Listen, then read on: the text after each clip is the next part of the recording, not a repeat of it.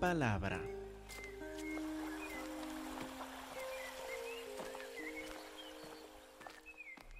Vamos primero a Mateo capítulo 8, versículo 20. Mateo 8, 20. ¿Se acuerda del compromiso de este escriba que le habló a Jesús en versículo 19? Vino un escriba y le dijo, Maestro, te seguiré a donde quiera que vayas. ¿Se acuerdan de esto?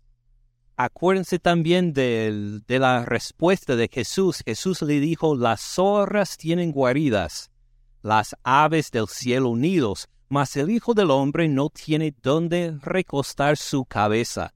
Ahora, la primera vez que vimos estos versículos en la escuela dominical y luego en el sermón hace como dos semanas, nos fijamos en el compromiso de este escriba que parece grande el que tuvo una formación formal de educación para ser escriba, que estudió años en saber cómo copiar la palabra de Dios y también cómo escribir cartas legales para la cultura judía y entre sus leyes, y tenía una formación como de notario, y que él iba a dejar todo esto para seguirle a Jesús. Y lo que suponemos es que Jesús va a responder para decir, ah, qué bien, vas a dejar toda tu carrera, toda tu educación para seguirme. Bienvenido, acompáñenos. Pero quiere asegurar que este compromiso es de veras. Entonces, en vez de felicitarle por este compromiso, le dice, las zorras tienen guaridas, las aves del cielo nidos mas el Hijo de Hombre no tiene dónde recostar su cabeza. ¿De veras quiere seguirme? Aunque no va a tener casa, igual como no tengo yo, dice Jesús. ¿De veras me quiere seguir? Y hasta hay algo de distanciamiento en esta respuesta, como no para felicitarle, sino al contrario, a preguntarle si de veras le va a seguir o no. Ahora, en este aspecto concentramos hace dos semanas, pero hay otro detalle importante en esta respuesta que pues ahora vamos a tener tiempo de poder investigarlo un poco más. Note cómo Jesús se refiere a sí mismo en este versículo. ¿Qué dice en 8.20? ¿Cómo se refiere a sí mismo? El Hijo del Hombre. Y esta es la primera vez en el Evangelio de Mateo en que se refiere a sí mismo como el Hijo del Hombre. Antes hemos visto, por ejemplo, en capítulo 1, versículo 1, ustedes lo han memorizado, cómo se identificó Jesucristo en este versículo. Libro de la genealogía de Jesucristo, hijo de David, hijo de Abraham. Y acuérdense que cuando fue bautizado, llegó una voz del cielo que dijo, Este es mi Hijo amado, en quien tengo complacencia. Entonces hemos visto que Jesús fue llamado Hijo de David, Hijo de Abraham. Acuérdense que cuando Satanás le tentó, le dijo, si eres el Hijo de Dios. Hemos visto que le llaman Hijo de Dios y también mi Hijo amado. Pero es la primera vez que encontramos este título, Hijo del Hombre. Pues, ¿qué quiere decir? ¿Por qué se refiere a sí mismo como Hijo de Hombre? ¿Qué nos quiere comunicar de sí mismo al utilizar este título Jesús?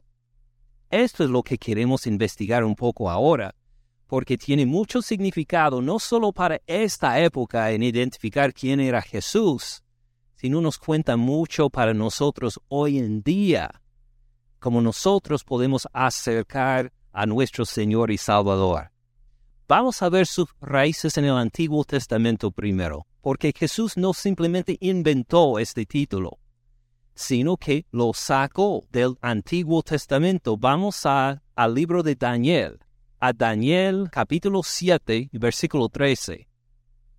Daniel 7.3 es parte de una visión que tiene, que tiene Daniel, una visión profética. Solo vamos a ver dos versículos de esta visión. Dice Daniel, miraba yo en la visión de la noche, Y he aquí, con las nubes del cielo, venía uno como un hijo de hombre. Ahí está, el hijo del hombre. Es uno que es hombre, hijo de hombre, pero imagine, en la visión está en las nubes del cielo a la vez. Entonces parece una figura, un ser glorioso, pero es un ser humano, igual como nosotros, hijo de hombre, que vino hasta el anciano de días. El anciano de días en este versículo es Dios Padre. Entonces este ser en el cielo, hijo de hombre, un ser humano como nosotros, que está delante del anciano de días, y le hicieron acercarse delante de él versículo 14, y le fue dado dominio, gloria y reino, para que todos los pueblos, naciones y lenguas le sirvieran. Impresionante a este ser humano que se presenta delante de Dios Padre. Dios Padre le da dominio, gloria y reino sobre toda la tierra su dominio es dominio eterno. Fíjese que es más que un ser humano, ¿verdad? Es un ser humano, pero a la vez tiene un dominio eterno. Es un ser celestial, un ser divino a la vez.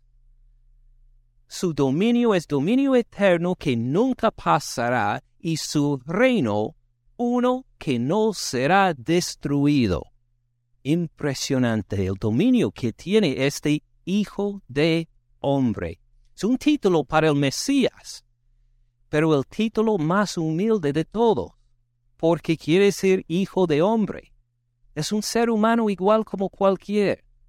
Y cuando los judíos se enfocaban en los títulos del Mesías, Hijo de Hombre fue como puesto al lado Claro que viene de una profecía importante, pero hijo de hombre no suena tan, tan llamativo como el ungido, por ejemplo, o el rey de reyes y señor de señores. Estos títulos tienen mucho más impacto. Hijo de hombre podría describir sin estos versículos, podría describir cualquier de nosotros, cualquier de los varones entre nosotros todos somos hijos de hombre, los varones, ¿verdad? O claro que dicen algo de profecía grandísima y gloriosa sobre él. Pero hijo de hombre puede significar cualquier varón a la vez. Ahora, volviendo a Mateo, Mateo 8:20 otra vez. Las zorras tienen guaridas, las aves del cielo unidos, mas el Hijo del Hombre no tiene donde recostar su cabeza. Ahora, cuando Jesús dijo este título, puede ser que los discípulos no lo tomaron en cuenta.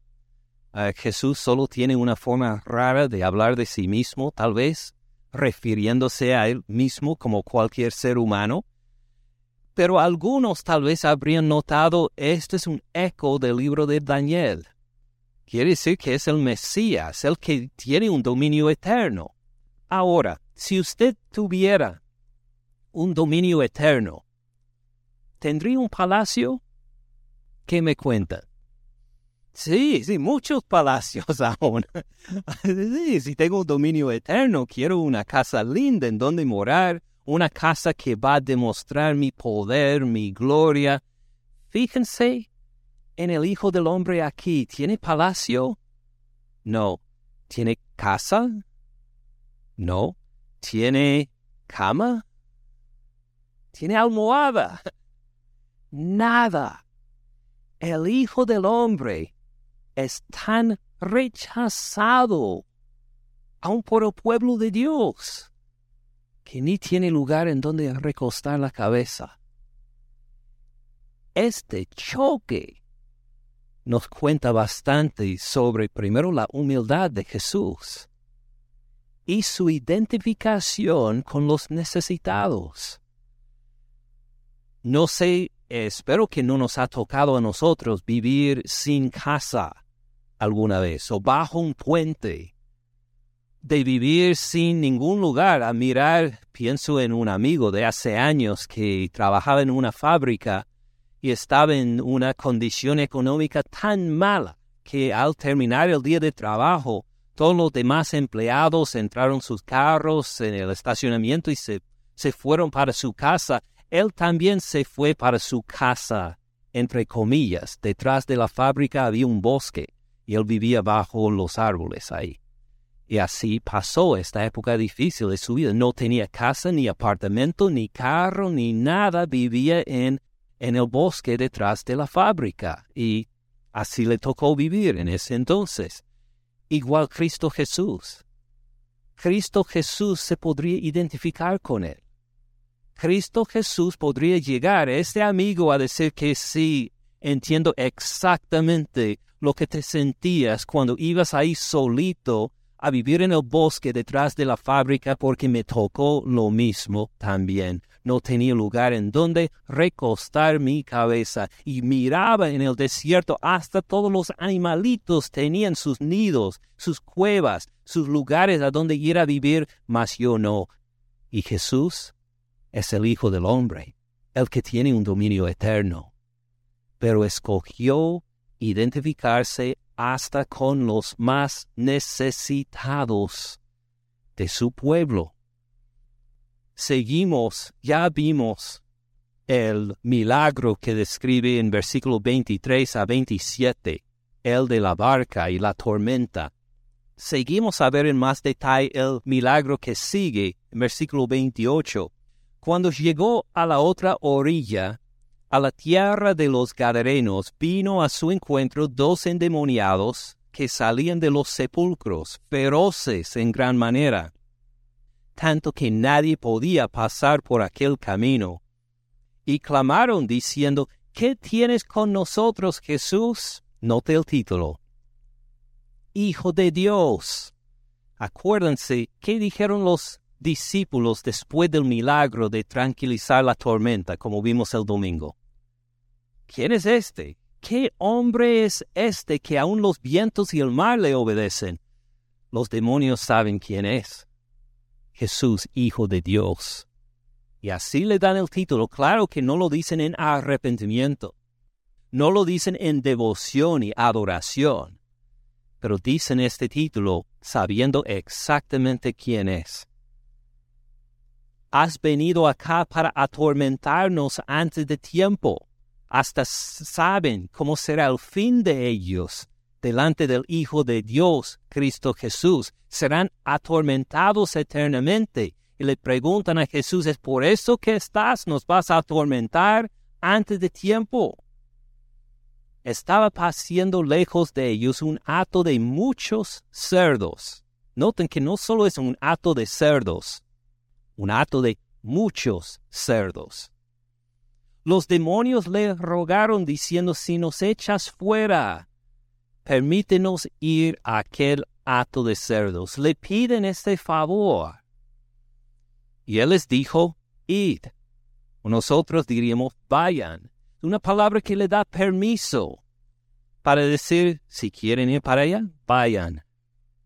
Y ellos salieron y se fueron a aquel hato de cerdos, y he aquí, note como Mateo otra vez con este, he aquí nos invita a mirar junto con él lo que está pasando. He aquí todo el hato de cerdos, el hato de muchos cerdos, todo se precipitó en el mar por un despeñadero y perecieron en las aguas estos muchos cerdos no pudieron aguantar la presencia del demonio en ellos. Se fueron corriendo, se enloquecieron de una vez, se fueron y se suicidaron en vez de tener que aguantar la presencia de estos demonios.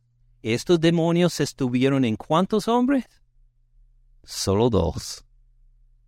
Los que los apacentaban huyeron y viniendo a la ciudad note, contaron todas las cosas y lo que había pasado con los endemoniados. Note bien, contaron todas las cosas. ¿En qué sentido todas las cosas? Muy bien, vamos a decir que usted está trabajando en una fábrica y tiene ahí muchas cajas de materiales que, que van a poner en venta. Y alguien le llega con una pistola y dice, no muevas y roba todo. Y se van. ¿Qué va a hacer usted? Va a contar todo lo que pasa, claro. Porque si llega el dueño de la compañía y ve que no hay material cuando usted estuvo trabajando ahí, no quiere que le eche la culpa. Va a decir que no, es que este señor me llegó con una pistola, me robó. Y así hacen estos que apacentaban los cerdos. Llegan para contar, no, miren, hermanos, ¿se acuerdan de estos dos endemoniados? Fueron librados, llegó Jesús y dio la palabra y que, no, llegaron a decir, mire, todos sus cerdos murieron y no fue culpa nuestra. Estuvimos trabajando ahí, cuidándolo bien, y de repente llegó ese señor, echó fuera los demonios de estos dos endemoniados y todo el hato de cerdos se fueron corriendo, todo se perdió, todo el negocio de nuestra comunidad se perdió en cuanto a cuidar los cerdos, es una pérdida económica grande, no nos echen la culpa. Nosotros no lo hicimos. Se enloqueció todo el acto, se van protegiéndose. Oh, y de hecho, algo pasó con estos endemoniados. Los demonios salieron de ellos y se fue el acto de cerdos. Llegan ahí no para anunciar gloria a Dios, llegan para defenderse a sí mismos, porque ellos son los responsables de cuidar estos cerdos y toda la ciudad salió al encuentro de Jesús. Cuando lo vieron le rogaron que se fuera de sus contornos. El pueblo no tenía interés en que estos dos endemoniados habían sido librados. Acaban de perder mucho de sus ingresos por un Señor que tiene más poder que estos endemoniados le ruegan con cortesía, por favor vayan, porque si un hombre tiene poder para reducir la economía del pueblo tan rápido de una vez, no queremos que se quede con nosotros. Es uno de autoridad, de gran poder, que vaya a otra parte, por favor. Y lo sorprendente, bueno, dos cosas nos sorprenden ahí. Uno, ¿Qué acabamos de aprender del Hijo del Hombre? ¿Sobre quiénes tiene autoridad y dominio? Sobre todo el mundo, cada pueblo, nación y lengua. ¿Tiene autoridad sobre este pueblo? Sí. Él puede haber dicho, paganos, ¿no reconocen quién soy? Yo tengo autoridad sobre ustedes y voy a salir cuando quiera yo. Mejor dicho, me quedo hasta que se arrepientan. O le puede haber mandado fuego de lo alto para consumirlos a todos. ¿Qué hace Jesús? Capítulo 9, versículo 1. Entonces, entrando Jesús en la barca, pasó al otro lado y vino a su ciudad. Solo se fue. Aunque él tenía todo poder y autoridad aún sobre este pueblo, decidió muy bien, si no quieren que esté, me voy. Sin contiendas, sin regañarles, en mucha humildad, dice, muy bien, me voy. Y la segunda cosa maravillosa ahí, ¿con quiénes más se identificó Jesús en este pueblo? Con los dos endemoniados a quienes dio libertad. O porque mientras todo el pueblo vio probablemente qué pérdida económica todo el acto de cerdos nuestros se perdió de una vez. Jesús dio libertad a dos endemoniados, a dos personas que estaban bajo esclavitud al demonio, y por su gran compasión dio libertad. Impresionante como nuestro Señor Jesús se fija en los necesitados. Llega ahí y no mira a ver cuáles son las posibilidades económicas de ese pueblo. Llega ahí y ve a dos endemoniados. Llega allí para darles libertad. La gloria sea a Él. Sigue capítulo 9, versículo 2.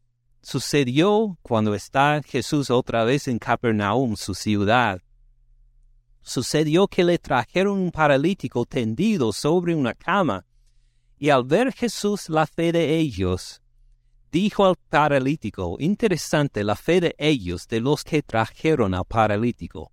Vio la fe de ellos que trajeron al paralítico. Mateo no nos da los detalles, pero Lucas y Marcos sí. Este es el paralítico a quien, cuando llegaban los amigos a la casa donde estaba enseñando Jesús, vieron que no pudieron entrar. Entonces subieron al techo, quitaron parte del techo y lo bajaron frente a Jesús. Este es el mismo milagro. Mateo no le da los detalles de cómo abrieron el techo y todo, pero nota la fe de ellos, de los amigos, de los que lo bajaron, según Marcos y Lucas, como los bajaron delante de Jesús. Al ver la fe de sus amigos, dijo al paralítico, esperamos encontrar que diga, levántate y quédate sanado, ve a casa, toma tu lecho y ve a casa. La fe de tus amigos le han sanado, algo al estilo. Pero ¿qué dice? Ten ánimo, hijo. Tus pecados te son perdonados. Porque Jesús vio su necesidad más urgente no era el hecho de que era paralítico, su necesidad más urgente era que era pecador y necesitaba perdón de pecados. Y a lo mejor el joven ya relacionó que estoy padeciendo por mis pecados. Dios me ha castigado por mis pecados, por eso estoy paralizado por mis pecados. Imagínese Jesús hubiera dicho nada más, levántate y anda diría ahí, muy bien, pero tendría la inquietud del corazón y mis pecados. ¿Será que Dios me va a castigar otra vez? Pasará mañana, en un año. Pero Jesús llega a lo más urgente primero. Tus pecados te son perdonados. Entonces algunos de los escribas decían dentro de sí, este blasfema. Dice algo en contra de la gloria de Dios porque solo Dios puede perdonar pecados. Un ser humano no lo puede hacer. ¿Qué está pensando Jesús? Que es hijo de hombre igual que cualquier varón. ¿Cómo se atreve a decir tus pecados te son perdonados? Conociendo Jesús los pensamientos de ellos, dijo, ¿por qué piensan mal en sus corazones? Fíjense él, Pensar que Jesús no tiene poder para perdonar pecados, esto es pensar mal.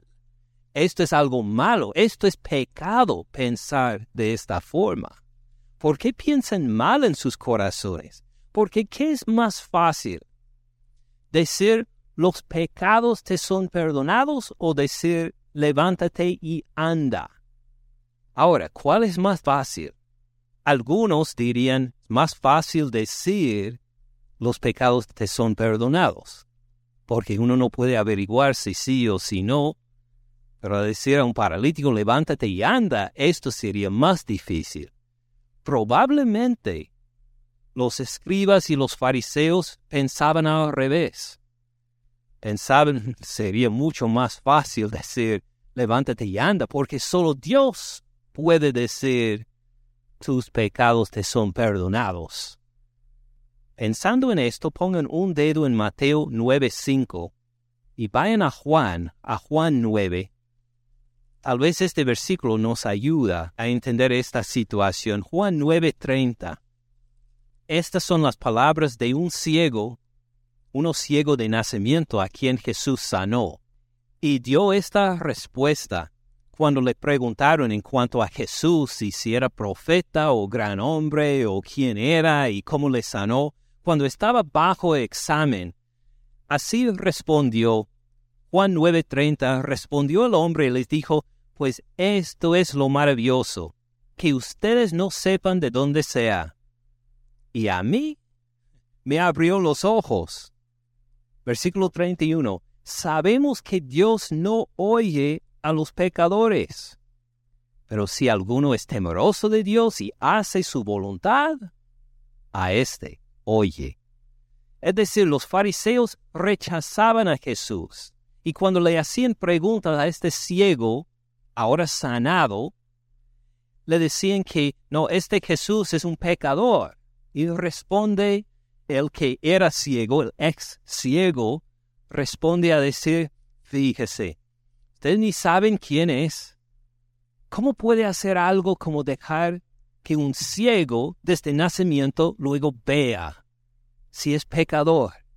Dios no oye a los pecadores, solo oye a los que lo temen, los que lo siguen, y este me sanó. ¿Cómo puede ser un hombre pecador o malo entonces? Si nos acordamos de esto, volviendo a Mateo 9, 5, tal vez lo podemos entender de esta forma. ¿Qué es más fácil decir? ¿Los pecados te son perdonados o decir, levántate y anda? Levántate y anda sería mucho más fácil decir. Y si uno puede decir esto y a la vez dijera tus pecados te son perdonados, uno no es pecador por decir eso, sino lo que él dice es la verdad. Sí, tiene poder para perdonar pecados, porque si no fuera así, Dios no contestaría la petición más fácil, a decir levántate y anda un paralítico. Solo uno que teme a Dios y que lo sigue podría decir cualquier de las dos cosas. Versículo 6. Pues para que sepan que el Hijo del Hombre, ahí está el título otra vez. Con intención Jesús utiliza este título una segunda vez en este pasaje. Para que sepan que el Hijo del Hombre tiene potestad en la tierra para perdonar pecados. Ahora, esto es algo nuevo. ¿Se acuerdan cuando estuvimos en Daniel 7? ¿Habló del perdón de pecados? En Daniel 7, 13 a 14. No, no hubo mención de perdón de pecados. Solo supimos que el Hijo del Hombre fue presentado delante del anciano de días, recibió un dominio eterno sobre cada tribu, nación y lengua.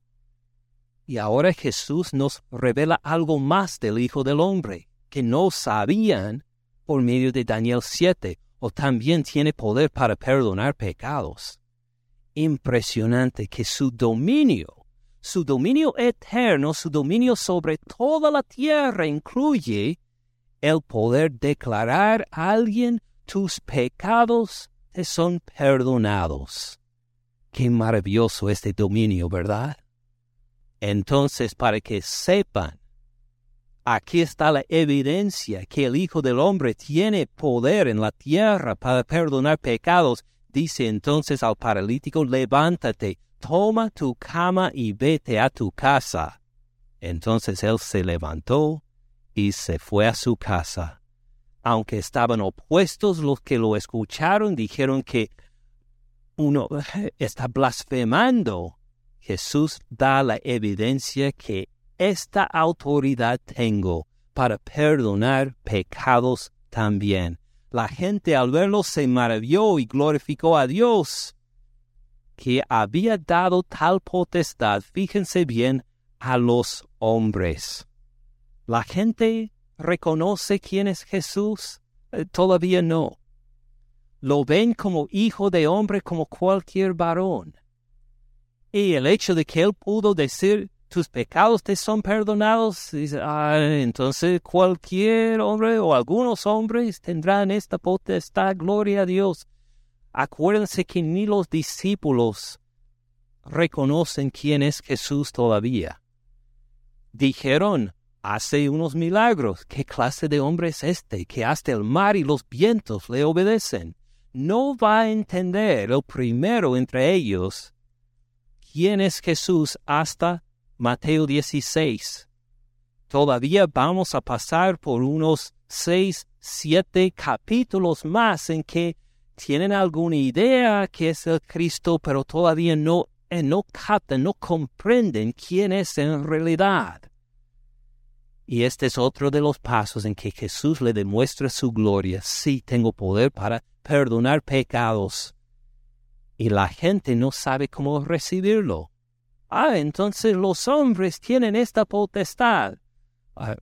Solo Cristo Jesús tiene esta potestad. Está hablando del Hijo del Hombre en particular, no de cualquier hombre. Pero lo interesante de Mateo, entre muchas cosas, es que no contesta esas preguntas. No llega a explicar, simplemente pasa de un milagro a otro.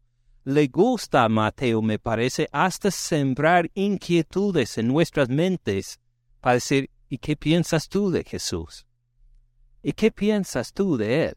¿Qué clase de hombre es? Fíjese, calmó una tempestad. ¿Qué piensas de él? dijo que tiene poder para perdonar pecados. ¿Lo crees o no? Y luego simplemente cambia dejándonos a nosotros que eh, hagamos la pregunta, ¿qué creo en cuanto a Cristo Jesús? Cambia de tema. Y noten que no es por accidente que cambia de tema. Estaba hablando en estos versículos del perdón de pecados, ¿verdad? Ahora, ¿con quién se encuentra en versículo 9? Con un pecador. Pasando Jesús de ahí vio un hombre llamado Mateo que estaba sentado al banco de los tributos públicos. Acuérdense que los que trabajaban en los tributos públicos, los publicanos, eran los más menospreciados de la sociedad.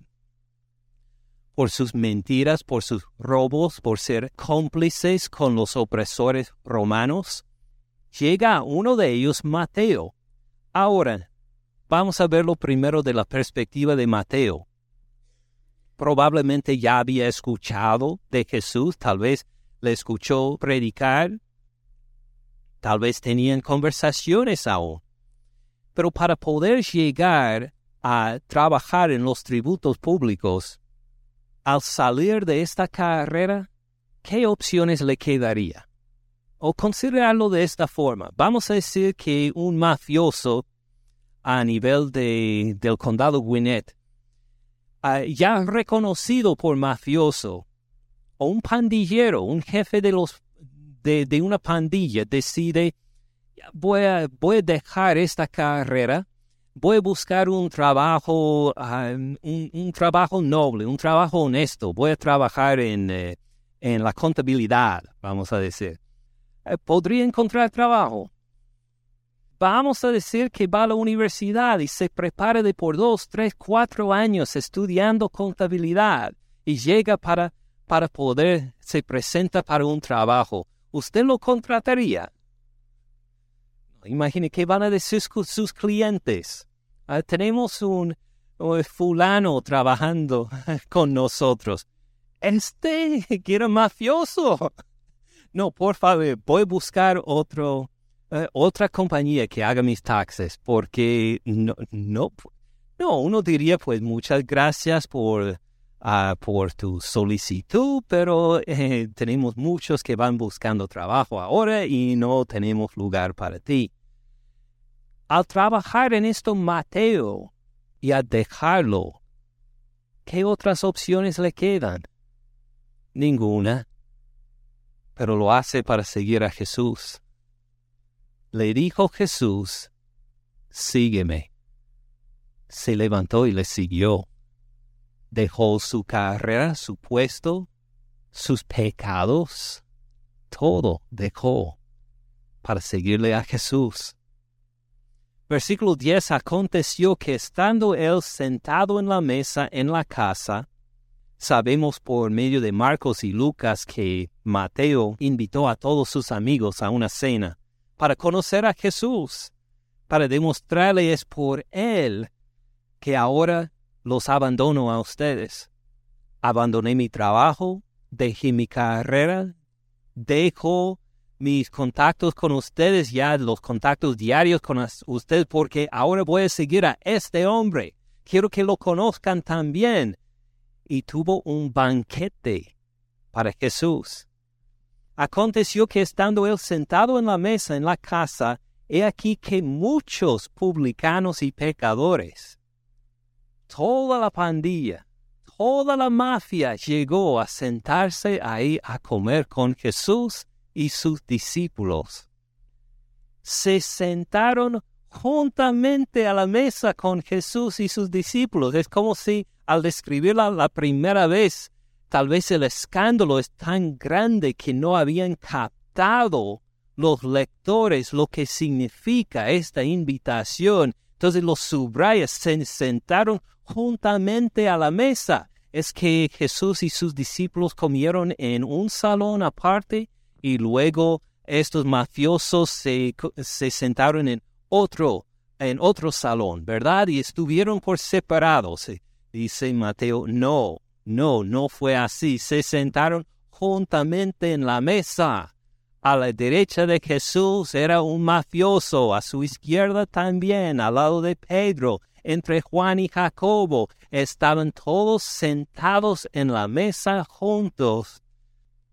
Cuando vieron esto, los fariseos dijeron a los discípulos, ¿por qué come su maestro con los publicanos y pecadores? ¿Qué escándalo es el tener contacto con esta clase de gente? ¿No se dan cuenta que hasta al entrar la casa de uno de ellos, uno se queda contaminado ritualmente? A simplemente entrar a la casa a decir que se va a comer juntos, es como aceptarlos, es como recibirlos, es estar contaminado igual con ellos. Llegan a los discípulos para criticarle, ¿qué hace su maestro comiendo con tal clase de gente? Note bien que Jesús rescata a sus discípulos ahí, contesta por ellos bien lindo como Jesús protege a sus discípulos. En este caso también, no se pone al lado para decir, a ver qué dirán mis discípulos en este caso. ¿Cómo van a responder? Él responde por ellos. Al oír esto, Jesús les dijo, los sanos no tienen necesidad de médico, sino los enfermos. Vayan pues y aprendan lo que significa misericordia quiero y no sacrificio. Es una cita de Oseas 6:6. Ahora, ¿qué quiere decir? Vamos entonces a seguir la palabra de Jesús. Dijo, vayan pues, aprendan lo que significa. Pongan un dedo en Mateo 9. Vamos entonces a Oseas 6:6 a ver qué significa. Misericordia quiero y no sacrificio. Después de Daniel, si se acuerdan dónde encontró el libro de Daniel, el que sigue es Oseas. Oseas capítulo 6. Vamos a empezar en versículo 1 para tener algo de trasfondo para versículo 6. Oseas 6.1 empieza, vengan y volvamos a Jehová. Note bien este, especialmente el segundo verbo ahí. Vengan y volvamos a Jehová. Quiere decir que algunos estuvieron en la presencia de Jehová, seguían a Jehová y se apartaron de él. Y ahora llega el profeta Oseas para decir, vengan y volvamos a Jehová. Otra palabra que tenemos para esto es el arrepentimiento. Arrepiéntanse, que nos arrepintamos y volvamos a Jehová, porque Él arrebató y nos curará, hirió y nos vendará. Es decir, llegó el castigo de Jehová, la disciplina dolorosa de Jehová, y uno dice, no sea parte de Él, vuelvan a Él, que nos arrepintamos y Él nos va a sanar. Él no simplemente nos disciplinó sin motivo o por crueldad nos disciplinó con un motivo para que volvamos a Él. Versículo 2 nos dará vida después de dos días, en el tercer día nos resucitará, viviremos delante de Él. Llegó su castigo, pero su castigo no es para siempre. Esperen un ratito y va a venir Dios para sanarnos, hasta para resucitarnos. Y versículo 3 y conoceremos. Y proseguiremos en el conocer a Jehová. Noten bien, el conocer a Jehová incluye el arrepentimiento y de reconocer su restauración. Como el alba está dispuesta su salida, vendrá a nosotros como la lluvia, como la lluvia tardía y temprana a la tierra. Ahora, a veces cuando cae la lluvia, nosotros pensamos, qué molestia, porque nosotros nos sembramos. Cuando uno siembra y por su vida siembra para poder sostenerse, siembra cuando ve la lluvia, se goza. Qué bendición es esta lluvia. No solo la temprana, sino la tardía también, porque esto significa que va a haber una cosecha en abundancia. Y así en estas palabras profetiza Oseas, clamándole a la gente que se arrepientan, que vuelvan a Jehová y van a encontrar que al arrepentirse Él le va a bendecir en abundancia. Versículo 4. ¿Qué haré a ti, Efraín? Efraín eh, hace referencia a una de las tribus de Israel, hablando de Israel aún en su totalidad. ¿Qué haría a ti, oh Judá? La piedad suya es como nube de la mañana, como esta mañana. ¿Ustedes vieron las nubes esta mañana? Que ni se podía ver el sol ni nada. Así fue la piedad de todo Israel, Efraín y Judá. Como el rocío de la madrugada. Ahora, ¿en qué sentido es su piedad como nube de la mañana el rocío de la madrugada? Que se desvanece, desaparece. Claro, esta tarde ya a la una no había estas nubes, ¿verdad? Igual pasando el tiempo la piedad de los israelitas desapareció o al principio seguían a Jehová con muchas ganas. Cuando primero lo conocieron, cuando lo sacó de la esclavitud de Egipto, cuán gozosos eran. Pero ya pasando las generaciones, ¿qué pasó con esta devoción y esta pasión?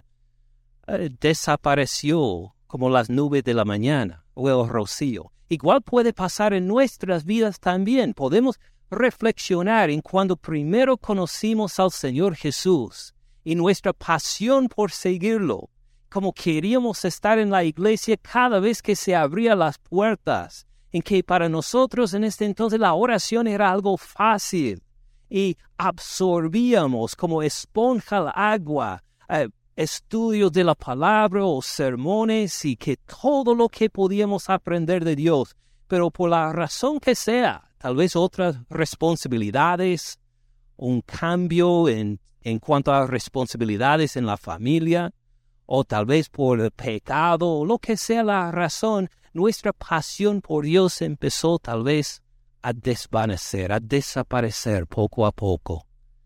Y podríamos ser que en algún momento llegamos a la iglesia, pero solo como obligación.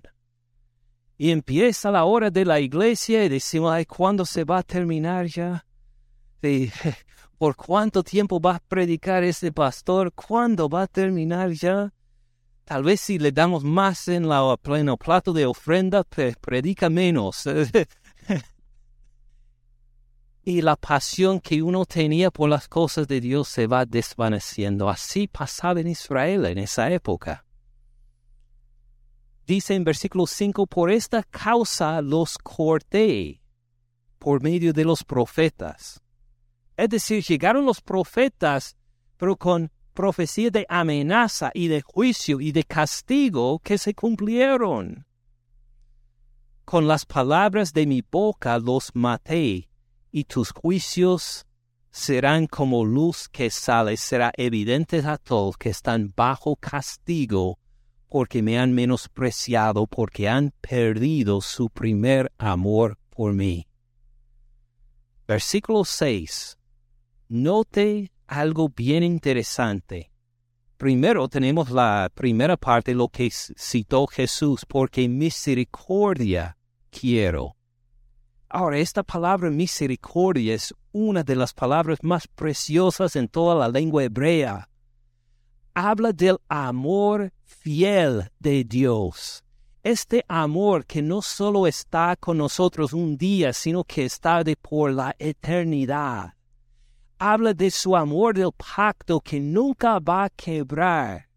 Habla de este amor del Dios de pactos, este amor que nunca jamás se va a quitar de nosotros, este amor en que nadie ni nada nos puede llegar a separarnos de este amor. Así expresa esta palabra misericordia quiero.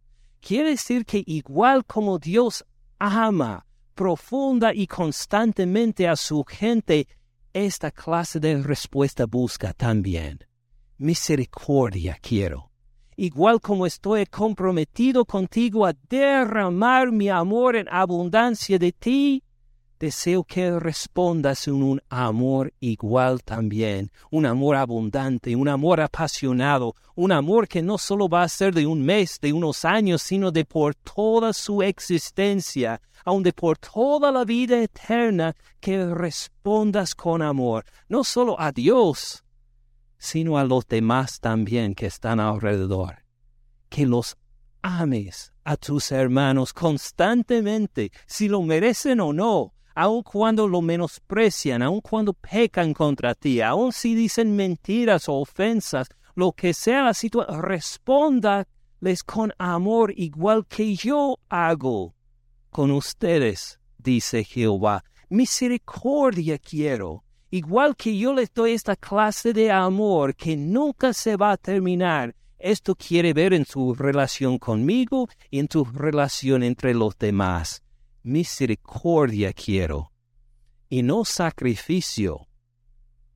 Parece que los israelitas siguieron presentando sus sacrificios, pero ahora sin amor. Cumplían sus obligaciones delante de Dios de matar los corderos y los demás, pero lo hacían solo de costumbre. Y dice Dios, ¿dónde está tu amor? Misericordia, este amor profundo y constante quiero. Misericordia quiero. Y no sacrificio. Conocimiento de Dios. ¿Se acuerdan del conocimiento de Dios? Lo vimos en versículo 3. Conoceremos y proseguiremos en el conocer a Jehová. ¿De qué habló en estos versículos? Del arrepentimiento conocimiento de Dios más que holocaustos. Oh, si bien presento un sacrificio ahí, pero lo que deseo más es su arrepentimiento.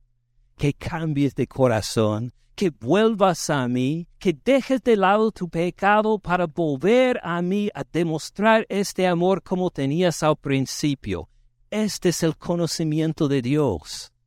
Misericordia quiero, y no sacrificio, conocimiento de Dios de, al andar en el arrepentimiento más que los holocaustos. Y esto quería Jesús que los fariseos aprendieran. Ahora, ¿por qué? Volvamos a Mateo 9.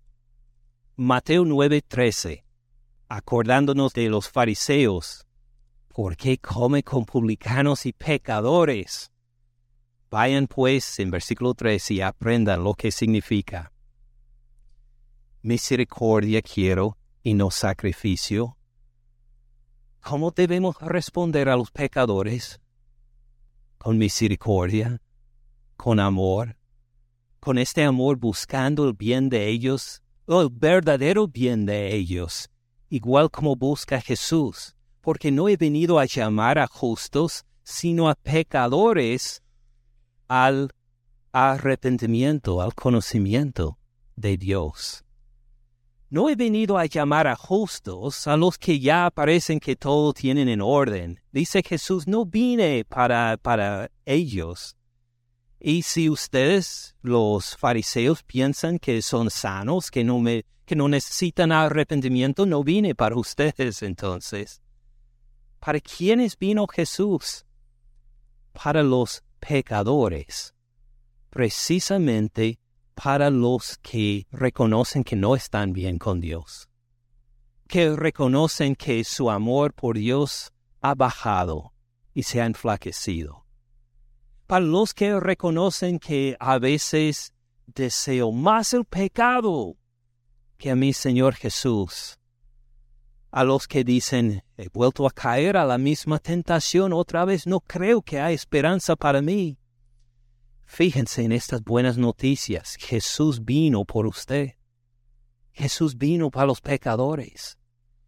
Y Él tiene poder para perdonar pecados, como vimos en el milagro anterior. ¡Qué maravillosas noticias! Él no solo perdona pecados, sino vino en búsqueda de los que pecan para salvarles.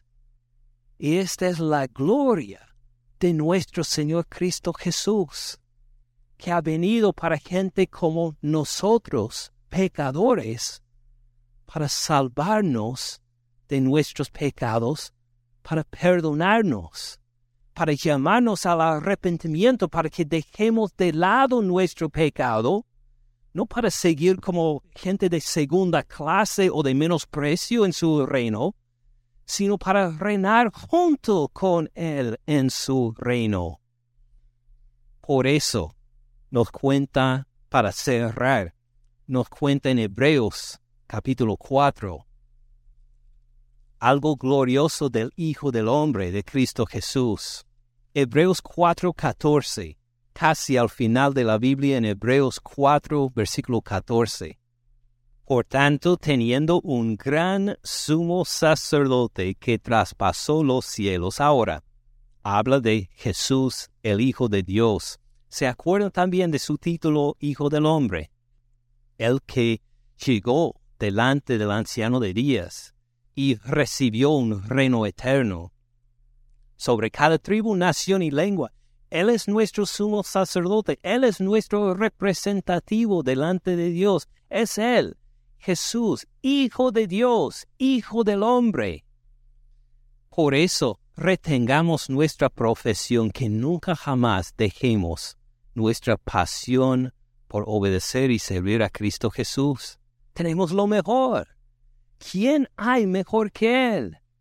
¿Qué don, qué regalo tenemos mejor que Él? Versículo 15, porque no tenemos un sumo sacerdote que no pueda compadecerse de nuestras debilidades. Acuérdense, ¿él tuvo casa? No. ¿Él tuvo almohada? Tampoco. No tenía lugar donde recostar la cabeza. Cuando se habla de nuestras debilidades, Él puede decir, sí, entiendo, le acompaño en su dolor, también lo sentí, te sientes tentado por esto, por el otro, también lo sentí, dice el Señor Jesús. Lo que sea nuestra debilidad o tentación, Cristo Jesús ha padecido lo mismo. Porque no tenemos un sumo sacerdote que no pueda compadecerse de nuestras debilidades, sino uno que fue tentado en todo según nuestra semejanza, era hijo de hombre igual como nosotros. Él lo sintió. Igual lo sintió emocionalmente, de carne, intelectualmente, lo que sea su dolor, Él lo padeció también. Ya les conté una vez como hablé con un señor norteamericano, precisamente ah, fui a visitarle en el hospital con otro pastor, le habían cortado una sección de su pierna. Otra vez tuvo que pasar, imagine, el pasar por esta cirugía una vez en que le quitaron la pierna izquierda, una sección poco más arriba de la rodilla. Pero por las infecciones tuvo que pasar por esto dos veces más y ya la tercera vez lo vi en el hospital y ni pude imaginar, no puedo describirle el dolor que se sentía este, que le habían dado ya toda la morfina que le pueden haber dado para quitar el dolor y gritaba todavía del dolor, clamando que le diera más. Así fue su dolor. Y no sé, nunca me había atrevido pensándolo antes, pero el otro pastor me pidió que orara por él, con él presente, y salió de mi boca, no con intención ni nada. En la oración le dije, gracias Señor Jesús, porque tú sufriste por nuestros pecados y nadie te dio nada de morfina. Y pensé, cuando me di cuenta lo que dije, pensé que este Señor que era grande, Él me va a dar un, un puñetazo por la cara por haber hablado así. Volví a verlo unos dos o tres meses después en su casa Ya gracias a Dios estaba en recuperación y mucho mejor. Y me dijo, ah, me miró fijamente en la cara con, y me dijo, nunca voy a olvidarme lo que tú oraste ahí. Y dijo, gracias porque de ahí me di cuenta lo que mi Señor sufrió por mí, por mis pecados. Me di cuenta, imagine que esto no puedo tolerar sin el máximo de morfina, y mi Señor sufrió por mis pecados, aún peor dolor que lo que sufrí yo, y lo hizo por amor por mí. Gracias por orar por mí este día.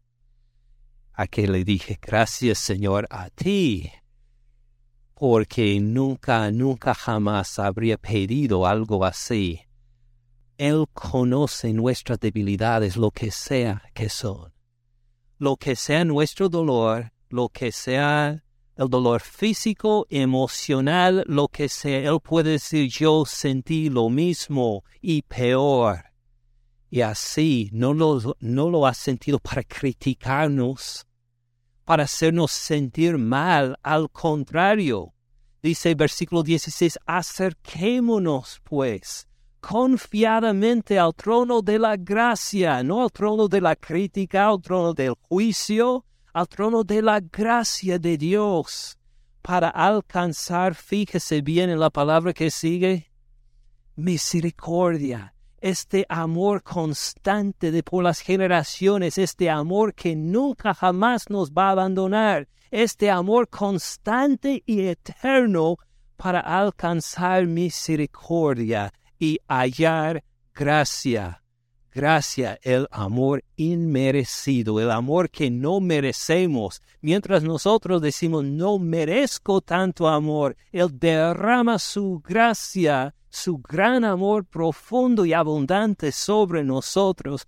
Acerquémonos pues confiadamente al trono de la gracia para alcanzar misericordia y hallar gracia para el oportuno socorro en el momento en que necesitamos ayuda. Ahí está Jesús para ayudarnos. Así nos cuenta en estos milagros. Misericordia quiero y no sacrificio, porque Cristo Jesús vino para nosotros los pecadores, para que en arrepentimiento encontremos misericordia y gracia perdón de pecados y tanto más en este Hijo del Hombre, el Hijo de Dios Cristo Jesús. Oremos, hermanos. Señor Jesús, gracias por tanto amor. Gracias porque tú no nos evalúas, no nos no calculas, no nos criticas según nuestros pecados, sino que por arrepentirnos, o más que esto, por tu sangre derramada en la cruz por nosotros, cuando tú fuiste castigado cruelmente por nosotros en la cruz, a pagar por nuestros pecados. Por tu gran amor tenemos perdón de pecados. Aunque fuéramos pandilleros, mafiosos, homicidios, si fuera gente que matara a otros, que robara, que mintiera, lo que sea nuestros pecados, tú viniste, Señor Jesús, para nosotros, para perdonarnos de nuestros pecados, para llamarnos al arrepentimiento, para darnos vida eterna, para que un siervo que mentía, que robaba, como Mateo, podía dejar todo para seguirte a ti. Padre Celestial, haz que dejemos de lado también nuestro pecado, aun si es el pecado de habernos enfriado en nuestra relación contigo. Nos arrepentimos, Señor, para caminar contigo dejando todo de lado todo lo demás que va a llamar nuestra adoración, lo dejamos de lado, Señor, para seguirte a ti y para llamar a nuestros amigos a decir, mire el Salvador que tengo yo, ven, conócelo al Hijo del Hombre, al Hijo de Dios, Cristo Jesús, que vino para pecadores como nosotros. Gracias Señor Jesús por tu misericordia, por tu gran amor. Te damos las gracias en tu nombre Jesús.